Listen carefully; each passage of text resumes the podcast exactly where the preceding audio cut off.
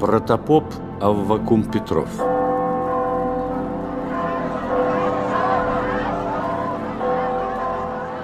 Протопоп Аввакум Петров вначале был сотоварищем патриарха Никона и активным членом кружка боголюбцев. Однако после начала богослужебной реформы он становится главным идеологом борьбы за древле русское благочестие. Его личность была ярчайшим примером той силы духа, которую проявляли русские люди в борьбе за идею.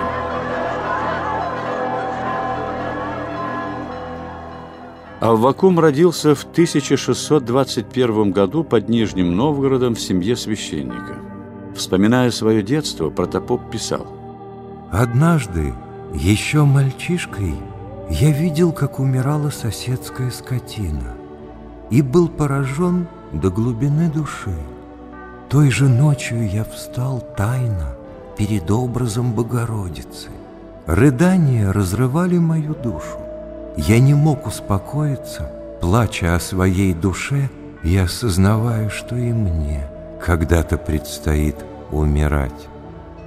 Аввакум рано потерял отца. Едва отрок достиг совершеннолетия, мать женила его на 14-летней сироте. Анастасия Марковна, так звали супругу Аввакума, на всю жизнь стала его верной спутницей и матерью восьмерых его детей – Жертвенная любовь к мужу, которую она пронесла через всю жизнь, была залогом их семейного счастья и надежной опорой в борьбе Аввакума со своими идейными противниками. Вот лишь один пример их отношений уже после начала гонений на раскольников. «Опечалился я», — пишет Аввакум, — «сижу и рассуждаю, что сотворю? Проповедую ли Слово Божие?» Или скроюсь где? Ведь жена и дети связали меня. Видя меня печально, протопопица моя с осторожностью говорит, что господин мой опечалился. Я отвечаю, жена, что сотворю? Зима еретическая на дворе. Говорить ли мне или молчать? Связали вы меня. Она же мне молвит, что ты, Петрович, говоришь?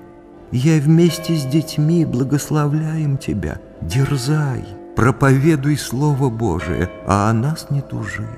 Пока Богу угодно, живем вместе. А когда разлучит, тогда в молитвах своих не забывай нас. Силен Христос, и нас не покинуть. Поди, поди в церковь, Петрович, обличай блудню еретическую. Я ей зато челом в землю и, отрясший от себя печальную слепоту, начал по-прежнему ересь никонианскую с обличать и Слово Божие проповедовать.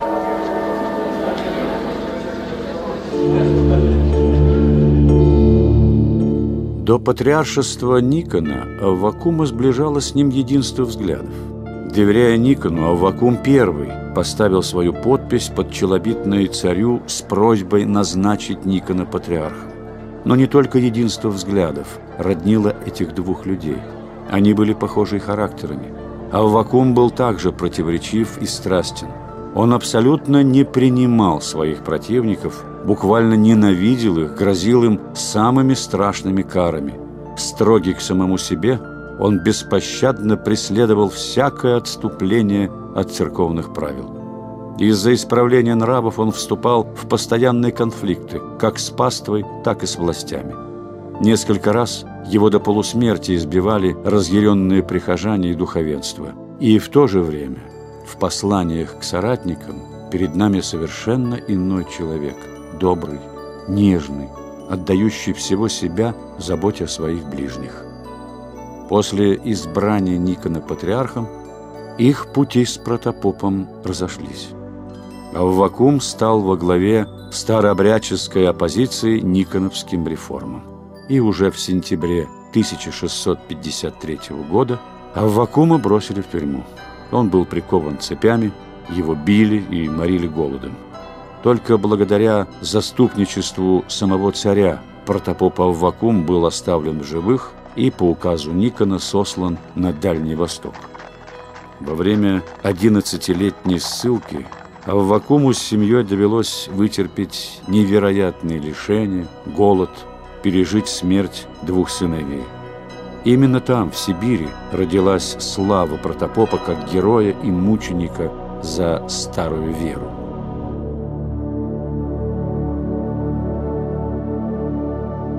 Вернувшись в Москву, несгибаемый протопоп вновь восстал за старую веру, став духовным отцом многих московских старолюбцев.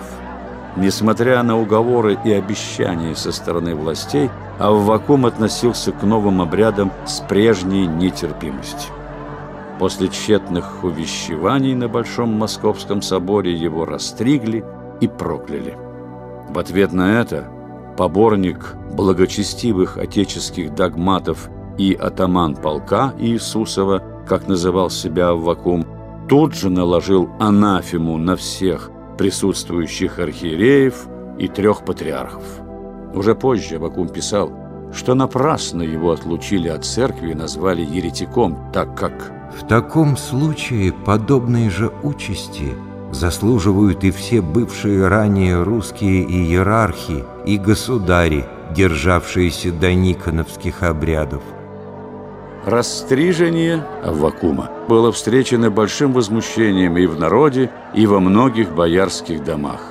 Даже при царском дворе в день его растрижения было великое нестроение царицы с царем.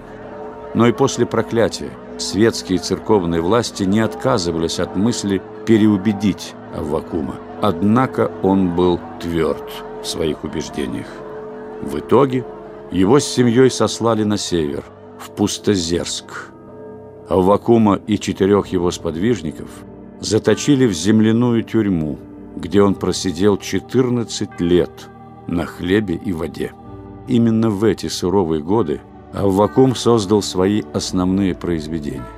Из земляной тюрьмы Аввакум рассылал многочисленные послания своим сторонникам, защитникам старой веры, ободрял их и поддерживал.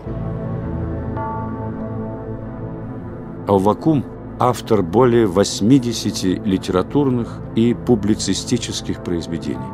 Все эти произведения проникнуты одной главной идеей – защитой старой веры. Полемический настрой нередко приводил Авакума к противоречивым высказываниям. Несмотря на высокий авторитет Авакума как мученика за старую веру, основная часть старообрядцев не приняла его ошибочные догматические построения. Наконец, дерзкое письмо Аввакума царю Федору Алексеевичу решило его участь. В 1681 году он был сожжен в Пустозерске за великий на царский дом хулы. По преданию, уже стоя на костре, Аввакум произнес, сложа ладонь двуперстно. «Кто сим знаком крестится, тот спасется». Гонением и казням подверглись также и члены его семьи.